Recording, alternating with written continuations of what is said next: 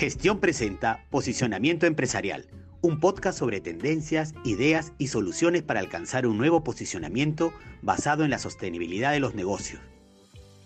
Hola, soy Gisela Benavente y esto es Posicionamiento Empresarial. Esta semana investigando sobre lo que quería hablar, encontré algo que capturó mi atención, así que en este episodio he resumido y analizado para ustedes esta información con la finalidad de que en pocos minutos puedan conocer de qué se trata y reflexionar sobre ella. Me estoy refiriendo al Barómetro de Confianza 2022 de Edelman. Edelman es una reconocida consultora internacional que realiza una encuesta todos los años de confianza y credibilidad en Latinoamérica y en el mundo. Es interesante que sin importar si revisamos el reporte de Latinoamérica o el reporte global, las conclusiones de la investigación son las mismas. Primero, el mundo está atrapado en un círculo vicioso de desconfianza que es alimentado por una creciente falta de confianza en los medios de comunicación y en los gobiernos. A través de la desinformación y la división, las personas creen que estas dos instituciones están fomentando un ciclo negativo y explotándolo para obtener ganancias comerciales y políticas. Segundo, se cree que las empresas no están haciendo lo suficiente para hacer frente a los problemas sociales, pero que tienen el potencial para hacerlo.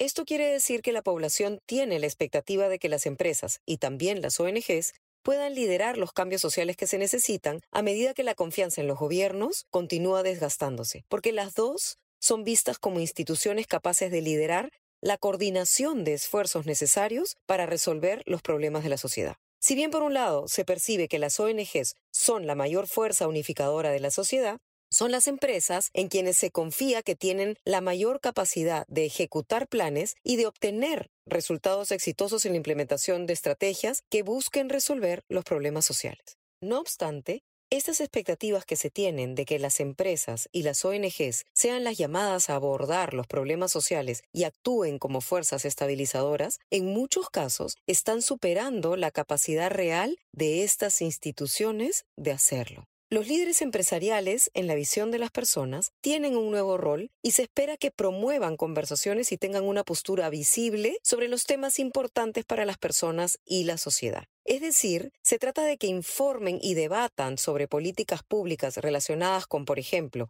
empleo, economía, tecnología, cambio climático, prejuicios, discriminación o desigualdad salarial, pero no involucrarse u opinar sobre política. Por su parte, los medios de comunicación y los gobiernos son vistos como fuerzas divisorias de la sociedad. Y especialmente en Latinoamérica, la confianza en las redes sociales y en los medios tradicionales como fuente de noticias ha tenido una caída alarmante de doble dígito en un año. En este sentido, estamos en un mundo en el que se desconfía por defecto, salvo que se demuestre lo contrario.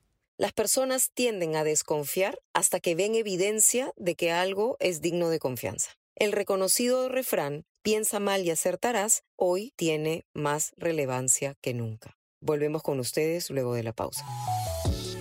Suscríbete a Gestión desde 49 soles mensuales y accede a nuestro contenido premium de manera ilimitada en gestión.p. Recibe el diario impreso de lunes a viernes en la comodidad de tu casa y disfruta de cientos de descuentos del Club de Beneficios. Si ya eres suscriptor del diario impreso, accede al plan digital gratis por tres meses. Mayor información en www.gestion.p suscripciones.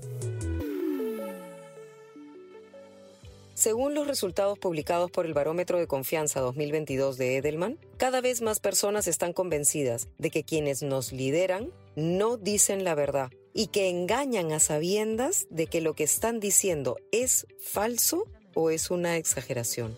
Esto involucra a los líderes de gobierno, periodistas y reporteros y líderes empresariales.